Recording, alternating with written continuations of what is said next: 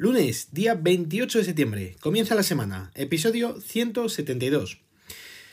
Pues sí, comenzamos la semana, con tan solo 2.425 casos diagnosticados en las últimas 24 horas. No se lo creen ni ellos.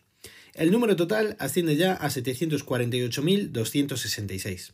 El detalle de los nuevos 2.425 casos es de 451 en Madrid, 388 en Aragón, 338 en el País Vasco, 268 en Andalucía, 258 en Navarra, 151 en Canarias, 99 en Extremadura, 97 en Galicia, 89 en Cataluña, 67 en La Rioja, 64 en Asturias, 36 en Castilla y León, 31 en Melilla, 29 en Castilla-La Mancha, 25 en Cantabria, 15 en Baleares, 10 en Murcia, 5 en Ceuta y 4 en la Comunidad Valenciana. El número de casos diagnosticados en los últimos 14 días han sido de 136.491, con una incidencia acumulada de 290,24. Los casos diagnosticados en los últimos 7 días han sido de 58.361, con una incidencia acumulada de 124,10.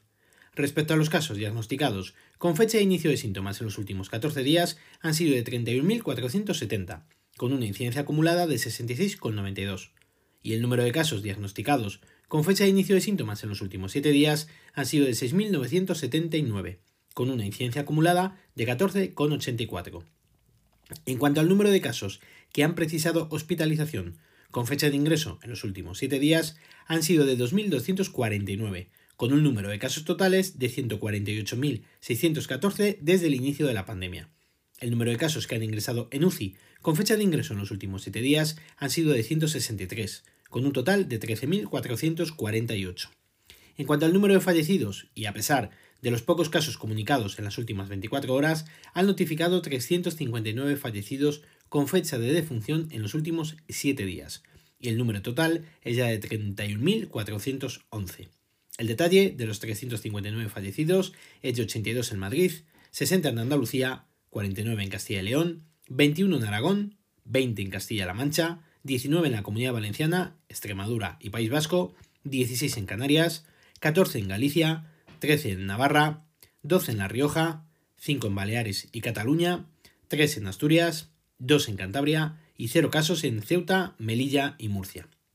Las pruebas realizadas en la semana del 18 al 24 de septiembre han sido de 720.878, con una tasa por cada 100.000 habitantes de 1.532,93 y una positividad del 11,5%.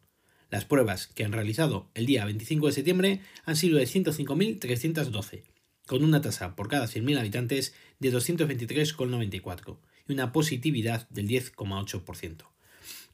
En cuanto al número de pacientes COVID hospitalizados, es ya de 11.147, con un porcentaje de camas ocupadas del 9,65%. En cuanto al número de pacientes COVID en las unidades de cuidados intensivos, han sido de 1.529, con un porcentaje de camas ocupadas del 17,91%.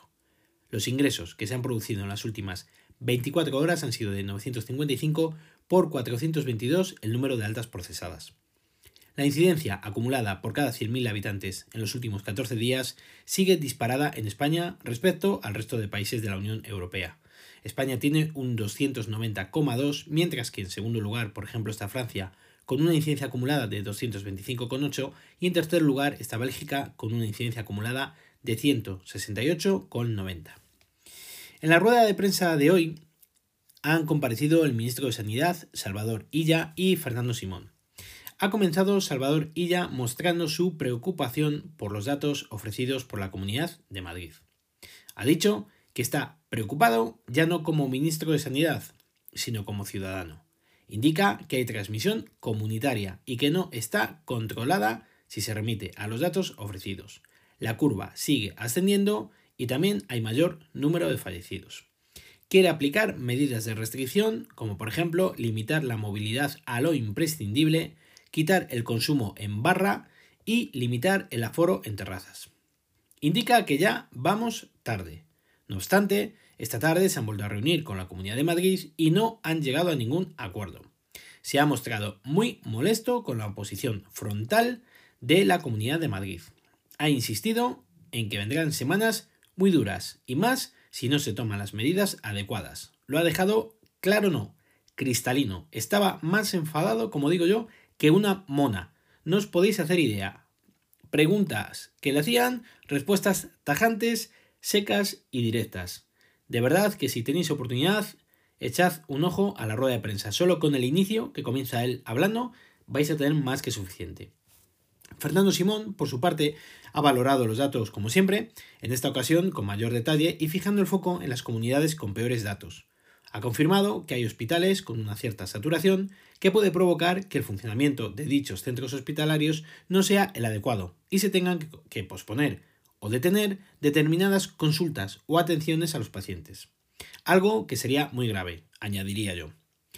El límite eh, para implantar restricciones tipo como las que quieren hacer en Madrid sería de más de 500 casos por cada 100.000 habitantes. Y por lo tanto, no es lo mismo en todas las comunidades. Así que no se pueden comparar con otros casos los que se están produciendo en la Comunidad de Madrid, según ha manifestado el ministro de Sanidad Salvador Illa. Lo ha dejado muy claro. Ha puesto, por ejemplo, el ejemplo, eh, por ejemplo, el ejemplo estoy bueno. Por ejemplo, el caso de Miranda de Ebro, eh, que han estado confinados, han vuelto a la normalidad y otra vez creo que se van a confinar porque han vuelto a incrementarse el número de casos. De verdad que si podéis ver la rueda de prensa, porque este hombre estaba desatado. Vamos con el apartado de tecnología. Para los que no somos jugones al 100%, como es mi caso, y no tengamos una consola premium, como son la PlayStation y la Xbox, ya sea la anterior o la futura, la que está a puntico de llegar, los servicios de juegos en streaming son una gran posibilidad para pasar un buen rato. Además, ya sabéis que no es necesario tener un dispositivo de última generación para poder jugar, puesto que los juegos están albergados en los servidores de las, de las distintas plataformas. Os estoy hablando, por ejemplo, de Google Stadia y de la nueva plataforma anunciada de Amazon Luna. ¿Cómo funciona? Pues mm, como normalmente estamos acostumbrados, mediante suscripción. Pagas una cantidad al mes y puedes acceder a su catálogo de juegos. Este nuevo servicio, presentado, es compatible con teclado y ratón, con lo cual la inversión es nula. Pero en principio será compatible con cualquier gamepad o mando de juegos que tenga Bluetooth, con lo cual la experiencia de juego será muchísimo mejor. Amazon te va a vender un dispositivo especial para poder jugar este servicio, al igual que tiene Google Stadia. Es un mando que se conecta directamente a la nube, por lo tanto es totalmente inalámbrico y tendrá un precio de 49,99 dólares y una latencia prácticamente nula. De momento los precios están en dólares y, el servicio estará solo disponible en Estados Unidos tienen firmado un acuerdo de momento que se sepa con desarrollador con un desarrollador importante como es Ubisoft, el desarrollador de grandes títulos de videojuegos, para así poderlos disfrutar a través de esta plataforma.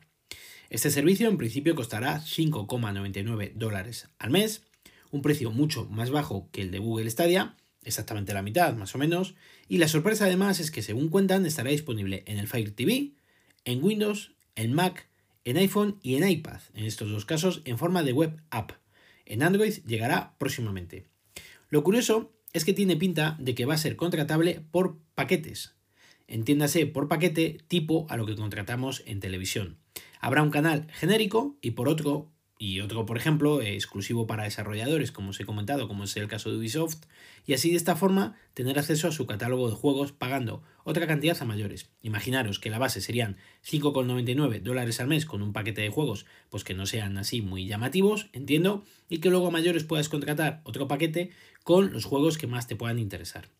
La verdad es que me parece una forma genial de poder jugar y si encima lo puedes configurar dependiendo a los juegos que quieras jugar y los que más eh, ilusión o, te hagan para poder jugar, pues mejor todavía, porque así realmente pagas por lo que quieres.